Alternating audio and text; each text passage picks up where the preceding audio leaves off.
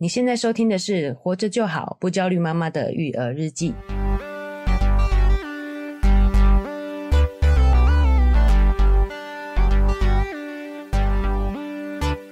我是营养师肉圆妈，大家好，我是奶舅。哇，我们上一集讲这个小孩的自制力，哎、欸，一集讲不完啊。哎、欸，可能是我的。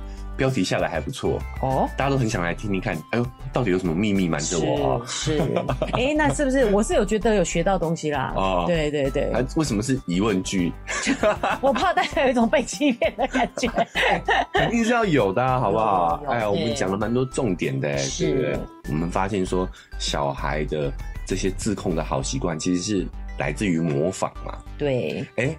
而且他还不会随便模仿哦，是他只会模仿你成功的行为哦。哦，对，我们有讲这个实验，欸、对不对？对啊，所以你变成是说，你想要让小孩子有阅读的习惯的话。哎、欸，你只在他面前看书是没有用的哦、喔。啊，真的吗？你看很痛苦，是没有用的哦、喔。哈，你要看出兴趣来。难道我妈妈说你没看到我在看书吗？这种都没有用就对了。别忘了，他更相信真理。哦，你没在看。是不是说我们读阅读应该要有收获？他觉得你读了以后有改变，有改变。有愉快，嗯，他才会也想要去模仿你这个行为，是不一定是要什么实质的收获，而是你有感受到这个愉快的感觉。没错，对，好，所以我们在下半部的部分哦，我们也会聊聊我们大人们，我们如何做好好榜样，我们如何去真正的去养成自己的好习惯。对，这个一定要听哦。我觉得奶舅说的这个道理非常的适合妈妈，就是痛苦的事情你就。哎，很难执行了。没错，对，哦，所以我们在下集的话来跟大家分享这个主题了啊。是。不过在开始之前呢，我们也要来这个反馈一下我们听众的回馈了。对，哦，尤其这很重要。是。哎呀，我们节目经营到现在哦，对，开始有一些抖内了。哦。其实之前也有 哦，只是陆陆续续的。是。所以我们最近有一些听众的。抖内赞助我们啊，让我们更有动力经营下去。对，所以我们也要来感念一下，来念一下他们的留言。对，第一位呢是匿名的赞助者哦，他说我就很喜欢听肉圆妈聊天呢。哦，为什么肉圆妈要笑？因为她写的是我的本名哦。所以应该是我的朋友、同学之类的，啊、但她自己不留她的名字，然后却把我的名字讲出来，是不是 挺有趣的？心机有点重，对，特别念一下，感谢他。他为善不欲人知啊，啊，他很多支持这个朋友，对，可能会有点尴尬，不会吧？任何同学朋友支持我我都会很开心，哦，都欢迎，是不是？是，金额有没有上限？啊，没上限，没上限，对，只要你承担得起，哈，我们都可以接受，是的，来 是的，好，啊，谢谢他，谢谢。好谢谢谢谢这个匿名赞助的抖内了一百元，耶。耶！另外呢，还有一位新手妈妈，我很感谢新手妈妈呢抖内我们五十元。哦。她说很喜欢你们的节目，有趣又实用，加了一个 heart。爱心，哎呦，哦，我收到你的爱了，感谢新手妈妈不容易嘞，没错，对啊，像我也是新手奶舅嘛，啊，没错，哎，感受得到这个过程一定蛮辛苦的，你有感受到这个新手的？有有有。有有，而且特别奶舅，譬如说小孩发烧啊，一点点烧他就觉得很紧张，然后你知道这种老手妈妈觉得哦，拜托还好吧，正常，但是我就哦，这样那么烧怎么办？怎么办？对，所以新手妈妈感同身受啦，有共有共同的感受，对，而且我也觉得很感动，因为我在做新手的时候实在是没空。做抖内这种事情，我有时候真的要买东西，我有时候等我有空再来用，都会忘记哦，所以我很感动。对，所以我也很开心哦。我们的建议可能有帮上您一点小忙，是哦。那所以也感谢你的鼓励，对，谢谢你的鼓励哦。另外呢，我们要来回一个我们上次的回信。哦，给，Cindy 糖糖妈咪。哦，糖糖妈咪，对，她又有回信，她说：“Hello，奶舅，嗨，太开心收到你的回信了。哦，因为 email 是到奶舅的信箱，那奶舅也都会给我看，只是奶舅就会先呃 email 给这位妈咪，我们会回复她一下，简单回复她，对，我们会在这个节目中回嘛，对，哦，还有听了你们最新的 podcast 大概五次以上，哎呀，哎，鼓掌会不会太吵？不会，不会，不会，太感谢你了，哎。”值得大家效仿，好吗？也可以介绍朋友再听五遍啊！对对对，这倍增的 哦。因为我上下班要开车一个多小时哦，因为这位妈咪在国外哦，对，所以这个车程比较长，对，所以一次可以听一集。哦，刚好，刚刚好，对，好是，所以有一些妈妈说好像有点太长，没关系，你觉得太长了，你可以分两集两次听，分两次听，对，然后这个妈妈刚好一次可以听一集，然后每次听都有不同的收获。哎呦，哇，谢谢你们给的建议，让我稍微有个方向。哦，哦，你记得这件事情吗？给的建议就是她想要再生二胎嘛，嗯、如果。这个想听的朋友可以再去找前面的技术听。对啊、呃，可以也问肉圆妈当全职妈妈的心得吗？当初怎么选择小孩和工作？我家是爸爸为主要经济来源，因为美国在幼稚园前五岁前小朋友的教育都超级贵，一个月大概三四万台币。我靠！哇，如果考虑生二胎，可能花费和我的薪水就差不多。我、哦、养不起哎，我说 台湾的薪水养不起哎。没错，可能也要面临。选择家庭还是事业，身边也很多妈妈会面临这种二选一的问题，感同身受。对对，然后我成功的在 Apple Podcast 给你们五星了。哎。真的很喜欢你们，也推荐给朋友听，大家都超爱你们大笑的感染力。哈哈哈哈！哎，这就不好，这个这个笑声就太不自然了。哦，所以我们之前有念一个来自美国的五星评价、哦、的留言，哎，应该就是糖糖妈妈了哈。是是，谢谢你哦，糖糖妈咪，恭喜你终于留言成功。这应该是恭喜我们吧？我们多了一个五星好评。哦、对，啊，肉圆妈要回应一下这个。职业妇女跟这个全职妈妈的这个两难吗？对，这个我可以真的就是大家都面临这样子的选择。嗯，那我们家也是主要就是工程师，爸爸是主要的经济来源呐。哦，所以我常常有跟奶舅聊嘛，就是如果换过来可不可以呢？就是这个收入就会锐减。其实这对妈妈来讲就是。好像变成就是不得不得不是我们自己做的工作这样子，嗯、好像默认的是这样的选项。是，那其实呢，坦白说，我自己因为我的收入也普通，嗯、所以我觉得放弃还好。老实说，呃，我觉得这个要看圈层啊。哦，对对，对，圈子啦，是是刚好呃，妹夫就是妹夫肉圆肉圆爸，对。肉圆爸他们的工作，工程师的薪水是相较于其他的工作来说是比较好的。对，在台湾因为科技业的发展，科技业比较发达嘛。对，对，那肉圆妈虽然有一个专业，可是这个专业呢，其实在现在社会上的话，普遍收入是一般。哎、欸，我觉得这就是台湾我们刚才讲的，因为工程师的发展嘛，对，就是我们科技业的发展。其实其他的行业普遍都是蛮低薪的。对，我必须要讲，我觉得这个跟能力没有关系，大家有一个认知哦，是，只是你的这个行业有没有在社会上有被呃，就是重点的培养？对，欸、没错，跟这个运气比较有关系。是，好，就是你待的圈子，就像有人念社工，可是。他难道他不努力不聪明吗？不是啊，对，超优秀。对，只是社工这个工作在社会上的薪资待遇就是比较差的。对，那念金融的，哎、欸，他这个管钱的，是、哦，他就有比较特别优秀吗？其实可能也未必。哎、这个有点对啊，有点 攻击攻击到这样哦，都一样优秀，都一样优秀，对对对，只是刚好他在这个圈子就比较容易挣到钱。那就意思就是说，其实没有谁特别的优秀啦，就是刚好是选不同的领域的关系、领域的关系。对对，那再加上呢，我必须坦白说，因为我是营养师嘛，其实我认为自己在家里顾小孩，对我的职涯还有经验也是有帮助的哦。对，所以我会有这样的考虑，而就是决定全职。那工程师也是一个就是工时很长的工作嘛，对，所以毕竟必必须有一方一定就是要这样子比较对小孩比较好啦，嗯，不然你小孩就是会被分成很多段，嗯，像啊、呃，我有朋友在国外嘛，他们就要都去那个 daycare 保姆，对，然后再就是赶回来，就是这样子的一段一段的过程，嗯、我觉得对小孩也比较不好。嗯、那也有可能是因为我们家的，我们有提过我们的感情都蛮好的，所以我会觉得其实家庭才是。我最重要的核心的嗯。的价值啦，我我比较云这个淡泊名利，我消费力也很差，就是我也没有什么在花钱，就觉得还好啦，对啊。嗯，我觉得这里真的就是看，比如说在美国，说不定营养师的工作的待遇也很好，对，他们的人力成本是很高的，老实说，是。哎、欸，说不定。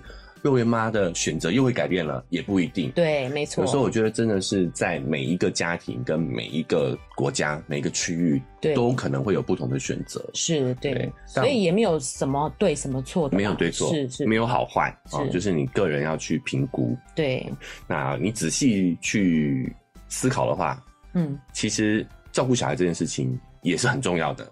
哦，它的价值，欸、我们也有一起有聊过这件事情嘛？是你全心全意、认真的去培养一个小孩，去陪伴一个小孩，对，哎、欸，其实也是很贵的、啊。没错，他说这边的教育费一个月大概三十万，我认为你自己来雇的价值绝对超过这个哦，因为你给保姆的薪水，他的雇法绝对跟你是不一样的。对啊，对不对？他他的目标就是活着就好，打一下节目，对不对？不要有什么意外。对对啊，嗯，好，这给大家参考一下，是可以看自己的评估自己的状况，来自己来做选择。对，我整理一下，第一点是因为其实我自己本来就是比较重家庭啦，第二个就是其实我的工作确实在我把它先断掉来做。家庭主妇是有累积性的，欸、对，对我照顾小孩的经验，对职业影响不大。对，对职业影响不大。我对照顾小孩的经验，其实对营养师的工作也是很有帮助。没有，没错。对，所以其实这是算是实操嘛，对不对？对，所以其实个人还是要评估一下。嗯，那我也确实就是，如果我我去工作，小孩送保姆，这个薪水搞不好都还不够 cover。对，对不对？因为两个嘛，对啊，两个小孩，所以我跟这个糖糖妈咪也是一样的这样子的情况。嗯，然后再再来呢，就是我觉得。用钱去评估也不一定完全正确。其实有些人就是喜欢工作，嗯、我觉得你自己开心是最重要的，小孩是感觉得到的。哦，讲到重点了，没错。比如说你很需要工作带给你的成就感，对。但你的工作又是中断了会很伤的那种，是，对自己很伤的那种。那其实每个人都可以去做出选择。对。那我觉得最关键的是夫妻俩啊、一定要互相支持。没错，我这样讲，我有一个朋友就是这样子，他也是。就是我们到了国外，一定也都是受栽培的人嘛。嗯、但是她老公可能薪资比较高，嗯，就问她说：“你什么时候要辞辞职来顾小孩？”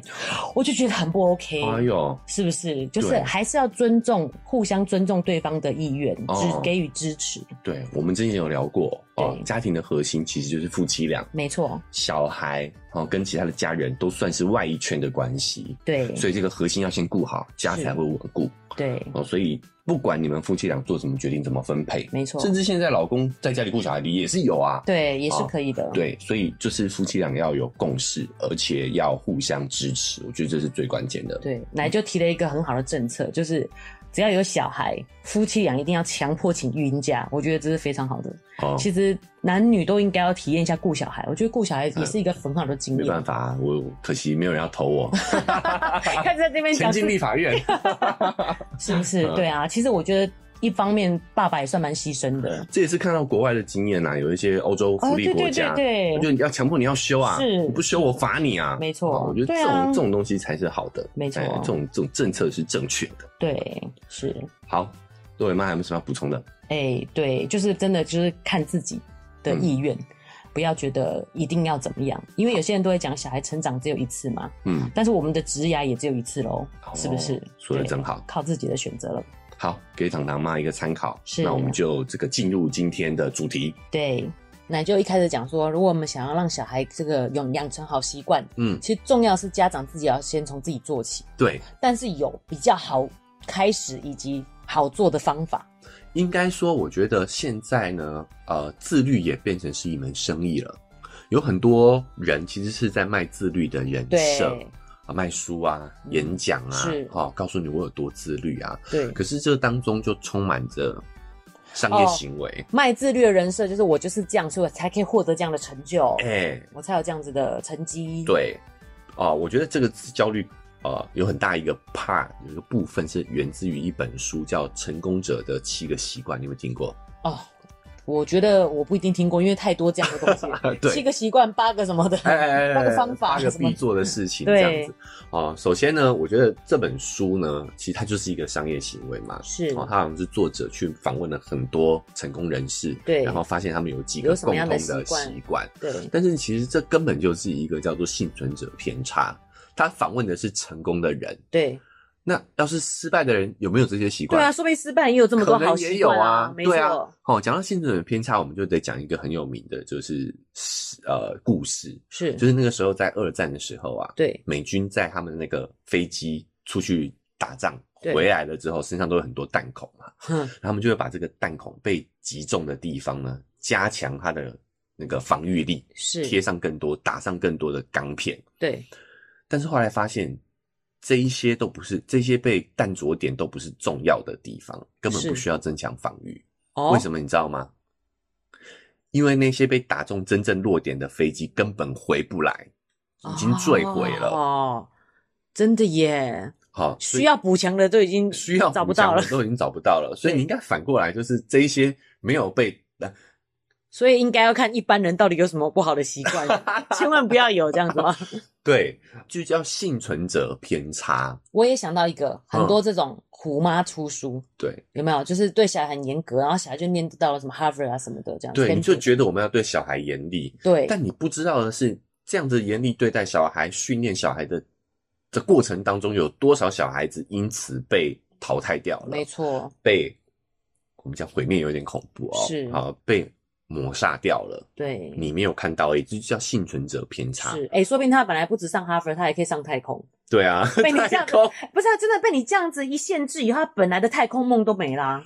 对啊，对，对，所以我们再回到成功者的那个来说的话，是他讲了哦，成功者都有这些习惯，对，对不对？然后，所以我们要自律，就要像他们一样。对，早起早睡早起啊，阅读啊什么的，健身运动啊，对这一些的。哎，常听到就是连身材不能控制，你还能控制什么？哎，对，对不对？嘿，这种就是超严厉的，就是很呃，就是一种标签。对，好，没错。这句话是谁说的？你记不记得？严哎，新闻记者说是严凯泰说的啦。哦，对了，对对，不是他本人，不一定是他本人，他可能他访问或者是什么，或是流传出来。现在一堆马云说什么，现在马云也不见。对啊，就是严凯泰瘦身成功之后啊，他接受记者访问，他讲有可能嘛，对不对？好，哎，问题是这有悖论啊，在他还胖的时候，他就成功啦。对啊，在胖的时候，难道他就没有自制力吗？对啊，嗯，哦，所以你看很有意思，这些都是卖自律人设的这个商业行为当中所贴上的这个标签。这也是贩卖人的焦虑耶，哈。对啊，想说我怎么样才能成功？我想要找一个方法。这不是真正的自律啊！哦，什么叫做真正的自律？对啊，什么叫真正的自律？其实光自律这件事情呢，就有一个悖论在里面。悖论。当你觉得这样才叫自律的时候，比如说像早睡早起，对，你会发现这些都是别人告诉你的。是。那在逻辑上来说，它就是他律啊。这个规则是别人告诉你的，你就不是自律啊。这个规则是别人告诉，可是这样子早睡早起，人家都说比较好啊。早睡早起为什么比较好？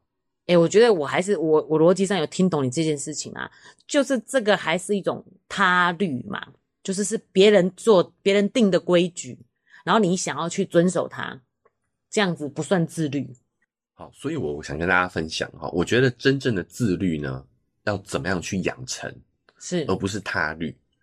首先第一点就是要关注自己真实的感受，真实的感受，真实的感受。为什么这么说呢？你会发现很多教人自律的文章，对，好，或者是很多的自律的。故事，故事，成功故事，成功故事都会告诉你，你要压抑自己的感受，对，你要忍耐，忍耐，对，对，你要抵抗自己的欲望。啊。比如说，我们早上起床会想赖床，对，啊，我们就要什么？抵抗它，要爬起来，是，好，但是其实把棉被打开，嘿，但如果你真的想做到自律的话，正巧正好是相反的，就是你要去关注自己的真实的感受。啊。我我讲，我们就讲早睡早起这件事情好了。对，早睡早起为什么会变成所谓成功人的习惯？是，其实呢，我们一直都有自己的生理时钟。学者发现，其实人有分成所谓的呃早起型跟夜猫型。嗯，有些人他的节律就是晚上精神会比较好，早上会睡得比较晚一点。对，好，这个跟我们人类的。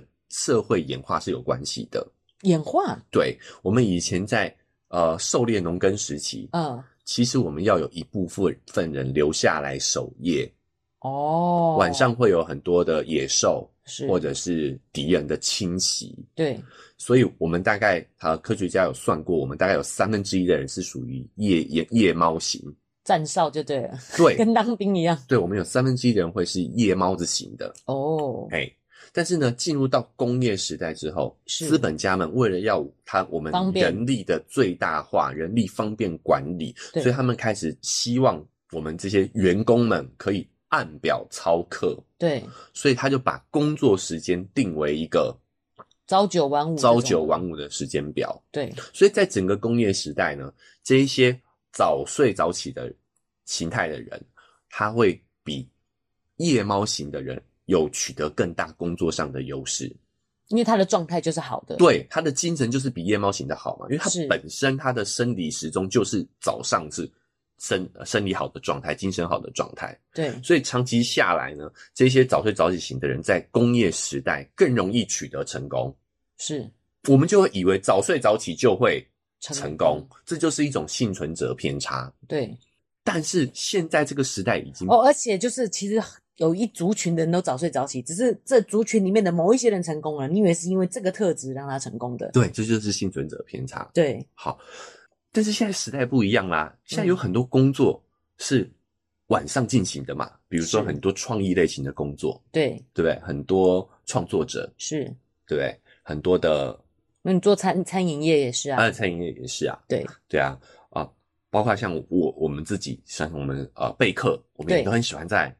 晚上准备，对，我们很多课程也都是在晚上上，对。对，上完了你也其实你也睡不着，是。像我自己本身可能就是一个晚睡晚起型的人，是是。啊，生理时钟，对，所以你第一个你就要抛掉这些外在家赋予给你的规则，是，首先就是工作形态改变了嘛，对不对？我们现在也不一定要持续朝九晚五了，对，未来的工作形态有很多不一样的，是，所以你应该是要注意自己。到底是什么样的时间适合你休息？什么样的时间适合你工作？就跟奶就讲一样，真的是听从自己内心的声音，对不对？真的是什么样的状况是适合你的？对，好，你要关注自己的感受。你没睡饱，哎，是不是因为你就是什么适合夜猫子？夜猫子型的？对，这一那你要怎么分辨？其实就是要关注，正确的去关注自己的感受啊，是，而不是一昧的去迎合外在给你的规定。对。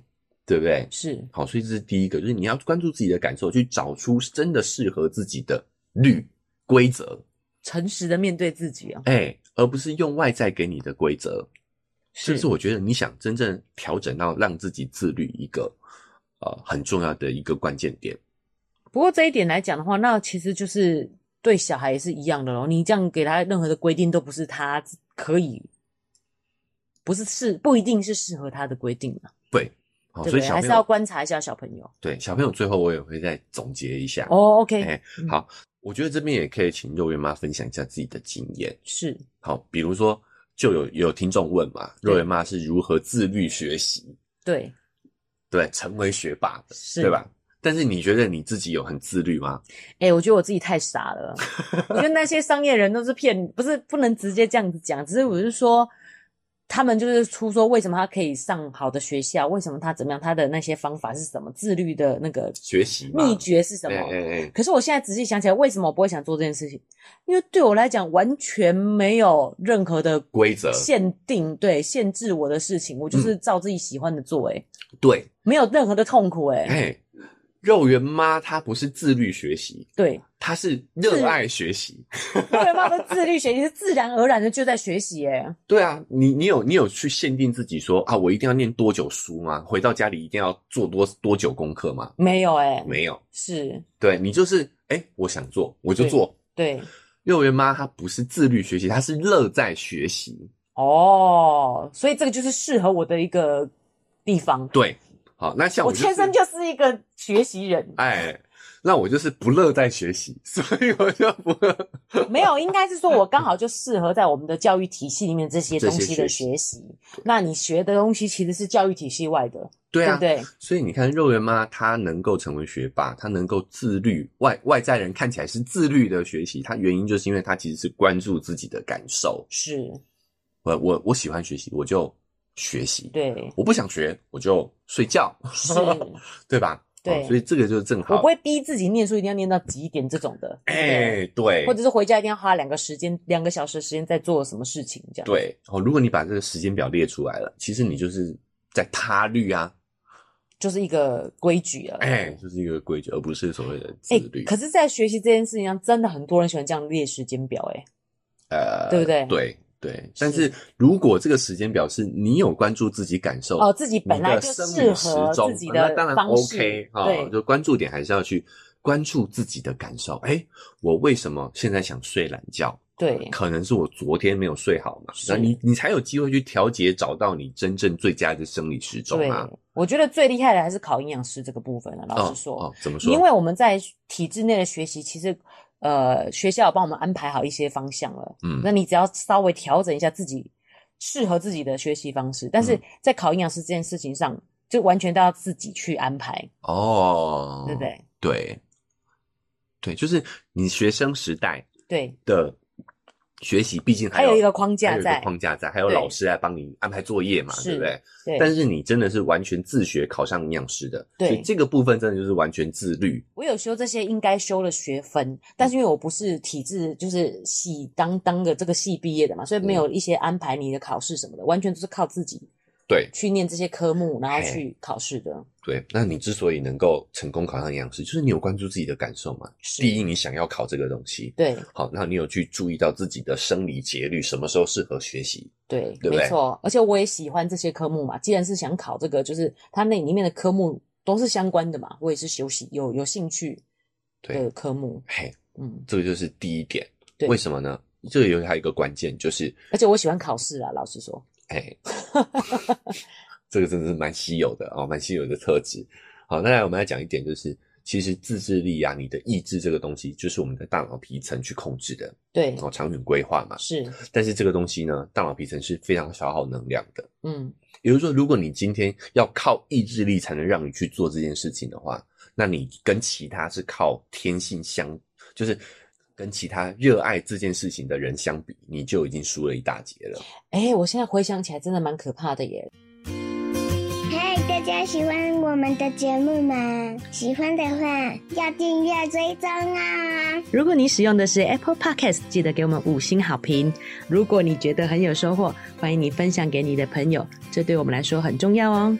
另外，在我们的文字说明栏位呢，有我们的赞助链接。如果你想支持我们的话，点一下这个链接，五十块钱请我们喝杯咖啡，就让我们更有动力把这个频道经营下去喽。谢谢你们。我小时候功课是不好的，嗯，所以其实我那个时候还没有发展，我就是没有办法自己去安排自己想念的课功课，然后。写了功课，嗯，可是这个时候很多父母家长会介入，嗯，帮小孩安排好，所以他小时候的功课是非常好的。哦，有没有？对，所以我们讲为什么小事了了，大未必佳，对，就是这个样子。真的不用揠苗助长。那个时候强迫小朋友做这样的规矩，其实他就是还没有建立这样的规矩。嗯，在学习那集我有提到嘛，肉圆妈是。三年级才发现说，原来书是要念的哦，真的真没有人逼我们做这件事情。对啊，对对对，我们我们其实也要感谢我们的父母，真的给我们蛮大的空间呐，让我们可以去关注自己的感受。对，你就可以理出自己的生理时钟，理出自己的律，对，理出自己的规则。是哦，那你其实做很多事情来，你都会得心应手。其实我蛮相信来就讲的这个论点，你真的要找到这个。东西，因为我曾经有接触过，就是在事业上很成功的人嘛，嗯、他真的是乐在其中，他不觉得这样很苦，他没有觉得要早睡早起，然后要跑很多个点，然后去跟人家怎么样去谈生意是很苦的事，他是乐在其中的。对啊，对，哎，这是第一点嘛。对，其实真正要自律，你要有，那是是因为适合他。哎，对，你要找到关注自己的感觉。对，第二点呢，就是设定合适的目标。哦，哎，其实很有趣哦。为什么有些人不喜欢学习，有些人喜欢学习？是，对不对？对，原因是因为就像肉圆妈讲的，有些人觉得学习这件事情是快乐的，对；有些人觉得这件事情是痛苦的。痛苦的。那为什么有些人学习会快乐嘞？原因是因为其实我们在经历一定程度的压力之后，是我们的大脑会奖励你去承担这个压力。为什么？我们要生存，我们一定得要承担一些压力。去接受一些痛苦的事情，是我觉得还好哎，啊，没有想不能不能理解，不能理解，对，比如说猛兽要来说，我们要对啊，你就会你就会有压力嘛，对不对？好，所以我们大脑会有一个奖励机制，让我们更愿意去面对这个压力，增加我们的生存几率。哦，我们在压力痛苦过后，会有一个东西叫做脑内啡，是它会给我们带来愉悦。哦，譬如说我准备了一个演讲，其实这个是很大压力，但是演讲完以后，你会你会有一个。解脱感会非常的兴奋，非常的开心。是哦，他为了鼓励我们去接受一点痛苦，哦，包括健身也是的。对，为什么有些人健两下他就放弃了，有些人却可以养成良好的运动习惯？是，原因是因为这个脑内啡，我们在举重完了之后，举的时候当然很痛苦嘛，对不对？嗯、可是当我们放下杠铃那一瞬间，哦，啊，大脑就分泌很多的脑内啡，是很爽，对对吧？好，所以你就会爱上运动这件事情。对，因此你要设定什么叫设定适合的目标，就是这个目标是可以让你可以承受承受住的压力。哦，大部分的人就是目标设的太高了，他在接受到这个脑内啡之前，他就已经放弃了。哦，好，你的这个目标设定到给你刚刚好的压力，是让你可以挺过去接受那个脑内啡。对，很有意思。我们之前讲过了嘛，这个难度应该是要百分之十五，十五，就是你稍微努力一点就可以够得到的目标。对，好，所以你你如果假设我们就以运动举例好了，你想要养成一个运动习惯的话。你一开始，你不要看那些运动的那个 YouTuber 或者是那些运动的博主举那么大重量，你要先从你适合的开始。是，甚至很多人呢，最一开始可能就散步就好了。对，快走。对，好，你就是要设置一个让自己稍微努力一点就可以达到的目标。总之，就先走出门，你就开始运动，像这样子的。对，对，你就会享受到这个脑内啡。哦，对，而且你完成了这个任务本身，你就是会愉悦的。对不对？就是脑内啡啊！哦，就是脑内啡的关系，就是脑内啡的关系。因为我本来想要讲，我后来发现啊，其实为什么我都不会强迫肉圆去学一些东西，就是我觉得学习本身就是快乐的，只要是他自己愿意去学的，就是快乐的。因为你有脑内啡啊，哦，是脑内啡的 关系。因为你看，你要学，你要学还是有点艰涩，对不对？还是有点，还是有点难度啊。我有困难的事情。嘿。所，但是你要想，我们要怎么样设定适合的目标？是，就要回到第一点，你要关注自己的感觉啊。哦，如果这件事情让你痛苦到你不想继续了，对，那你就不会撑，你就没办法撑到得到脑内啡的那一刻。所以呢，就觉得人不应该挑战人性，应该要顺从人性，对不对？应该要顺从人性才能长久。你短时间当然可以挑战一下，对，我可以忍耐挑战这样子。对啊，但你要长时间的自律，做好计划，这件事情就。不是你知道忍耐可以做到的哦，我可以理解。就举例，如果就像我们之前有讲那，呃，肉圆妈是用一六八的方式嘛，嗯，持续进行中哦，减重过程，哦，效果也是挺不错的。哎，对。但是呢，如果我们之前有提到说，像那个曼可减肥法、和尚减肥法，其实也是另类的一六八，只是它是吃早餐跟午餐。嗯嗯。那如果你的生活形态就不是这样，你逼自己这样做，就不能长久。对，就很痛苦嘛，对不对？嘿。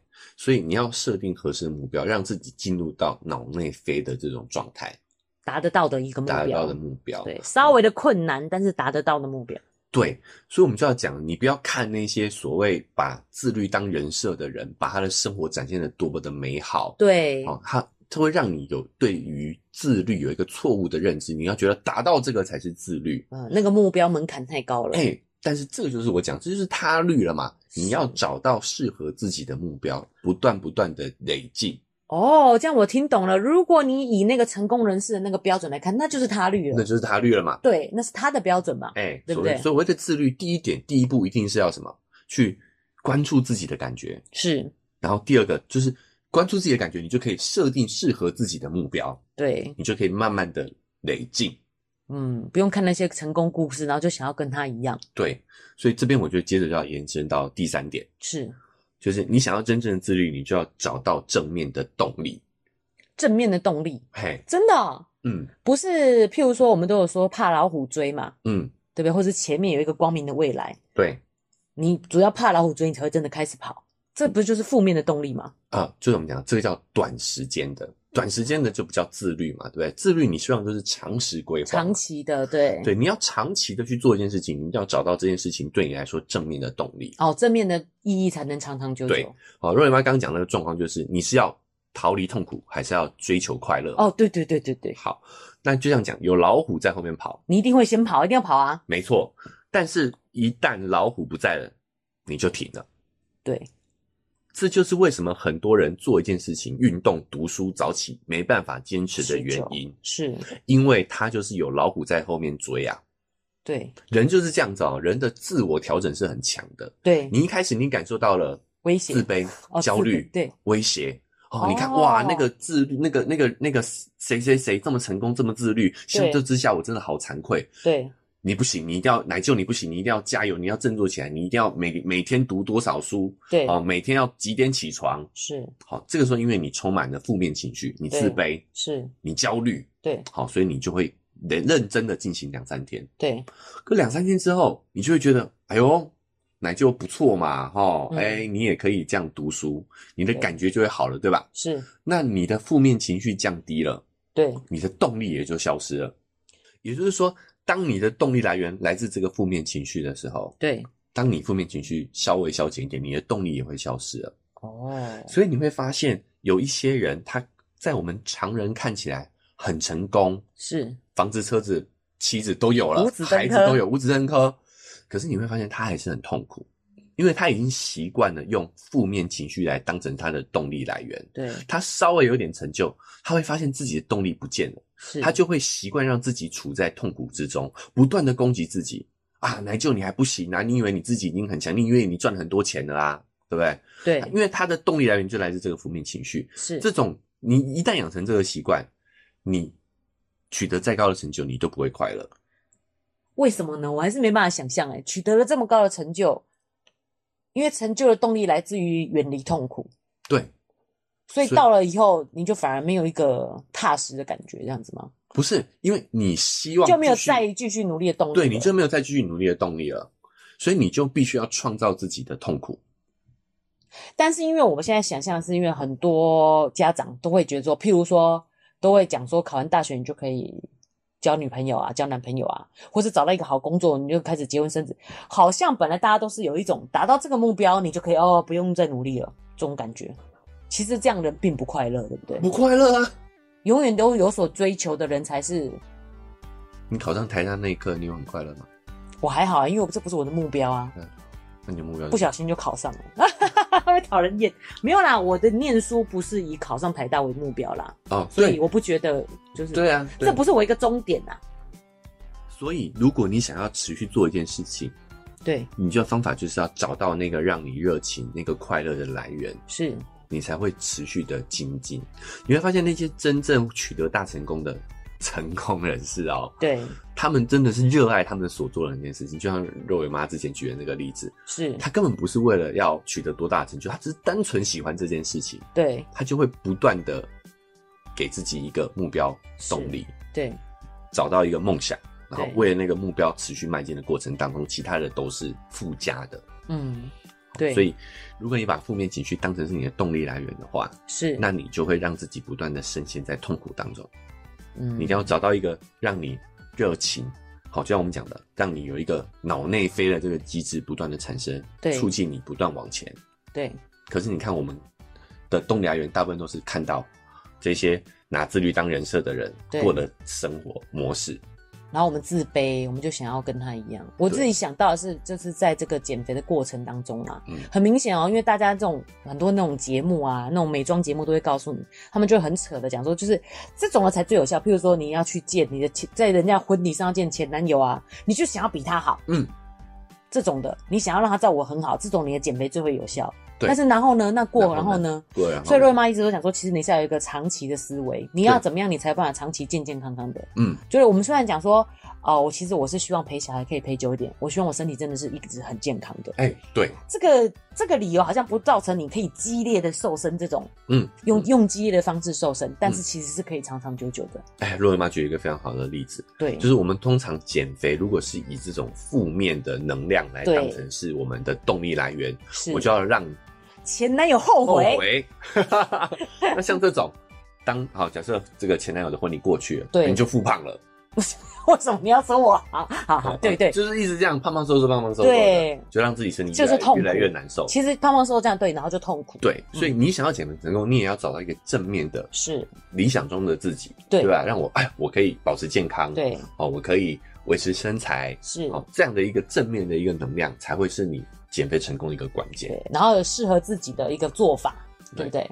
好，那我们这就是大人的部分。对，成年人的话，我觉得要知道真正的自律，而不是他律的话，是。我觉得有这三点：第一个就是要找到自己的，关注自己的感觉，感觉找到适合自己的目标。对，好，然后找到呢正面的动力来源。我觉得奶就提这个其实非常好，就是这种顺应人性的感觉。嗯，你如果跟我讲说要忍耐啊，要做什么，要有一个远大的梦想啊，什么哦。马上把被子盖起来，先睡觉再说，对不对？做不到嘛？哎、欸，我们从太远大的做不到，近一点的自己的感觉开始关注起。那反过来说，小朋友我们回到小朋友身上啊，是小朋友他会混乱，对对吧？这是因为他的大脑造成的，对，所以我们要帮助他，协助他。干嘛？其实跟大人一样，要找到自己的感觉哦。嘿，所以我们在培养小孩子的这个自律习惯，是就像我们刚开始讲棉花糖实验，那群小朋友他为什么可以成功？对，其实不是因为他能够控制自己的，而是他有一些方法。方法这些方法其实整理出来的话，大概有三个方向。是第一个呢，叫做认可情绪。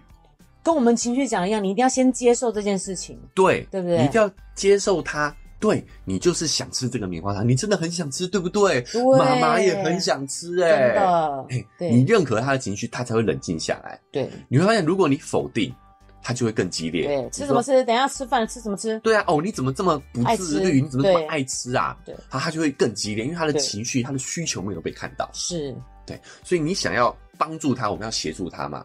对，因为他的大脑还没完全，还，很混乱。哦，我们要帮助整理。第一个就是要先看到他的情绪，并且认可他。是，我觉得详细的话，可以大家可以回去听情绪的那两期，对，都有比较详细的去讲这个部分。是，你一定要先看到他，认可他的情绪。对，第二点呢，就是要帮他改变认知。哦，改变认知是什么呢？就是你想吃棉花糖，对，我们要把这个欲望呢引导到分析。其实是跟我们情绪第二步也有关，就是分析情绪。对，你改变他对棉花糖的看法是，比如说你先认可他情绪之后，他可能会稳定一点。对，你可以问他一些问题。是，好，哎、欸，你为什么想吃棉花糖？对，体验就是你知道引导他去讲。呃，改变认知这个呢案例呢，我想举一个就是肉圆妈的亲身经历。哦，你会发现肉圆在这点上做的很好，就是吃这件事情上，就是因为肉圆妈在这点特别用心。怎么说？肉圆妈到现在，我还觉得改变认知好难理解哦。哎，很难理解啊！我举个例子大家就知道了。肉圆到现在都不太吃桶叉的布丁。肉圆现在，肉圆曾在几岁？一岁多、两岁的时候哦，是他很想，小朋友都喜欢吃布丁吧？对不对？对。你那个时候你怎么样让他不吃布丁的？哎、欸，我后来发现呢、啊，我想说为什么他们都会拿那些东西，以为是小孩喜欢，对不对？错，其实他们在架上就放在他们看得到的位置。哎、欸，各位父母不要被骗了。商业行为，我们不对，不要不要去不是不是批评他吃，而是你能理解说，其实不是小孩天生就爱吃这些。对，好，这些商广告啊，然后商店就放在他们哎、欸，小孩视线所及之处。哎、欸，这个观察很好。是，所以肉圆看到了桶叉布丁，对，哦，他就是想要吃了吧，对不对？是。好，那你那时候怎么跟他说的？我就说布丁应该要是哪些成分啊？欸、我也可以做给你吃啊。那你可以看一下，它里面加了很多其他的东西。啊、欸，你这样我会不会被骂？没关系嘛，我们讲统差嘛。对啊，对啊，你看它有加了好多好多其他的东西啊。对，嗯，肉圆妈就在改变他的认知，他在告诉他布丁应该是什么样子的。对，对不对？好，但是你看。桶叉布丁上面的成分表，肉圆妈在教他看成分表，这就是一个营养师的专业啊。对，而且他才两岁多，我发现他真的会看，他后来都会练，都会做这件事情。哎，对，然后他就说：“哎、欸，对呀、啊，这个成分表跟妈妈讲的不一样啊。嗯，布丁应该就是鸡蛋、水跟糖嘛。哦，牛奶，牛奶，哦，鸡蛋、牛奶跟糖，水跟糖，对啊，没有水啦，鸡蛋、牛奶跟糖。对啊，布丁就是鸡蛋、牛奶跟糖嘛。是，可是你看桶叉布丁上面的成分表，这么多东西是什么啊？”对，有没有很恐怖？你，有点针对，其实很多东西也都是这样子啦，所以他后来自己就会发现嘛。你去看后面的成分表，真的会加一些莫名其妙的东西，哎、欸，对不对？我印象很深刻是肉圆现在是四岁多了哦，对，快五岁了。他到现在呢，都还是知道桶叉布丁不能吃。哎、欸，他到现在还没吃过、欸，哎，真的，都还没有吃过桶桶叉布丁。是他是不是有自己跟你讲这个不行？对，对不对？哎、欸，他都会指着这个不行吃。好，不好意思哦、喔，但还有一点要销售，还有一点要讲，就是肉圆妈确实有真的做布丁给肉圆吃，是。好，你说到要做到，对，好，这也是讲小孩是会模仿的啊，各位家长啊，是，所以呢，这就是改变他的认知，对，你哎、欸，好啊，哎、欸，我们来研究一下棉花糖成分是什么，好不好？它为什么会这样蓬蓬的？哦，你转变了他的。对这件事情的看法，是你转移了他的情绪，嗯，认可之后，你其实是可以转移的。对，那我们再讲学理一点哦，嗯，就是你当他在想、思考，他就从他的情绪脑转到大脑皮层的运作。哦，他这时候还没有发育完全，但是已经有一点功能了。对，你这样子反而会让他帮助他锻炼他的理性脑区，对，帮助他锻炼他的大脑，锻炼那个连接嘛，对不对？嗯、当我有情绪的时候，我要怎么样去理性去分析思考这件事情，引导他去思考，好，这是第二点，改变认知是。哎，第三个就是创造行为哦。你可以说，哎、欸，我们现在不能吃，那我们可以怎么样？好，我觉得创造行为就是创造这两个字很重要。哦，我觉得很多家长都会希望小朋友是自主去做到这件事情的。对。但你要知道，他的大脑是还不构成这个功能的。是。所以我们要辅助他。是。比如说，我们真的就不用，我们又不是实验人员，嗯、我们就把棉花糖拿走就好了嘛。对。拿到他看不到的地方，你不觉得就？他就会欲望就会降低很多嘛？是没错，真的是肉圆，只要看不到的东西，他有时候都会忘记吃。哎，对啊，对，好像那些小朋友，他为什么知道说啊，我闭上眼睛装睡觉，或者是啊，我我转移注意力，对不对？好，我去上个厕所，是，就是因为他平常他的家长可能就是这么帮助他的。对，来，我们先去跳个舞，等下再回来吃点心，这样对不对？对，转移注意力是哦，创造他的行为。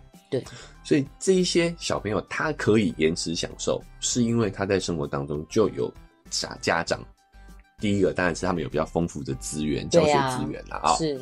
第二个呢，就是他们有在生活当中去引导他们做这三件事情。哦。他的情绪有被认可。是。第二个，他的认知可以被改变。对。第三个就是行为有被引导。是，但是这个顺序也是要知道，就第一个你要先认可，一定要先先认可他，欸，再改变认知，就之后就可以引导行为。哦，原来是这样，所以其实是要帮助他们先认可他们的情绪，嗯，然后再去帮助他们去改变这个想法，嗯，他然后再去引导他的行为，对，练习练习这个步骤，这样子。对，那那一些不能够延迟享乐的孩子们，是第一个，他出生可能比较。匮乏，对，所以家长可能没有办法有太多的时间跟专注力在他身上，对，他的情绪就不会被认可，是。对，他的认知就不会改改变，对，因此他的行为就是，那我当然马上吃掉就好啊，我哪知道有没有下一颗啊？是，没错，对啊，他不信任，他没有被关注，他情绪没有被看到，对，他对大人是没有信任感的。所以真的也不是小孩的问题，哎，真的是环境的影响，真的是环境的影响。我现在有举到想到一个活生生的例子案例，因为现在幼儿这个肉圆去上幼儿园了嘛，所以回来我会比较倾向，除非真的有其他事情，我会希望他先洗澡。嗯，可是他可能在学校都是假的乖小孩，没有啦，就是表现的很良好，他是比较自我要求的人，所以他其实回来其实是有一点 exhausting，知道？嗯，就是累，精疲力竭了啦，所以他会想要躺在沙发上。对不对？这就是他的情绪，他现在的想要的感受嘛。嗯，所以我认成认同他。我知道你现在很累，嗯，但是我们呢，身上其实有，就是在外面这样玩一堆人，这样会有很多的病毒细菌，嗯，对不对？那我们，如果你真的很累的话，对不对？我们用泡澡的方式，嗯，肉圆妈还特地买了泡澡粉，就是营营，就是塑造一个他想去洗澡的环境，对。对不对？改变行为就是不能逼他，但是你要引导他，然后给他一个更比较适合洗澡的一个环境。没错，对。哇，我们这一期好像又创了新长度啊！哦，哎，所以因为时间的关系呢，是我们的自律这个部分也分享到这边，对，差不多告一该告的段落了啊。简单来说，总结一下，就是小孩还是需要我们的辅助的，是啊，因为他的大脑其实还在混乱的状态。对、哦，他还没有长期规划的能力，需要我们帮助他。对，好，那最重要的呢是，他会在我们的日常生活当中去模仿我们的行为。对，所以家长们其实要先找到自己的自制力，嗯，哦，先养成自己良好的习惯，你自然而然在潜移默化当中就会影响你小孩了。而不看不惯小孩什么事情，你就先想想自己，是这样吗？哎，残忍一点说就是这么说的 啊。是，哎，所以真的不是说。你对小孩有多严厉，小孩就有多自律，是，而是你要先怎么关注自己，你要先看看自己有没有做到。那那些严格就是严格这样子教小孩的小孩，真的也有做到的人，让家长觉得，哎呦，是不是应该要学他们这样才行？这幸存者偏差。哦，也是哦，有些小孩因为这样子对走偏了，对不对？对啊，不一定抹灭掉多少小孩的天性，是让多少小孩。呃，走向歧路，对，都只是我们没有看到而已，是，对不对？好，我们看到的都是那些成功的，对，有话语权的，是是是，但是那不代表是真理，对，嗯，对，所以有话语权的人也是自己要谨慎一些，对，嗯，好，那不管大家是用什么平台收听哦，对，就麻烦呢，好，给我们这个，如果你想持续听到我们节目的话，就追踪订阅起来，对，那如果是 Apple Podcast 的话。愿意的话，可以给我们一个五星好评。是，好，那我们在 First Story 有一个赞助的链接啊，大家可以啊、呃、用五十块钱支持我们，继续把这个节目支持下，呃，继续下去。对，然后还有一个 email，如果你有什么例子想要跟我们分享，也可以欢迎你 email 给我们。哎、欸，对啊，来互动一下，对不对？对，好，那我们今天节目就到这边告一个段落喽，拜拜。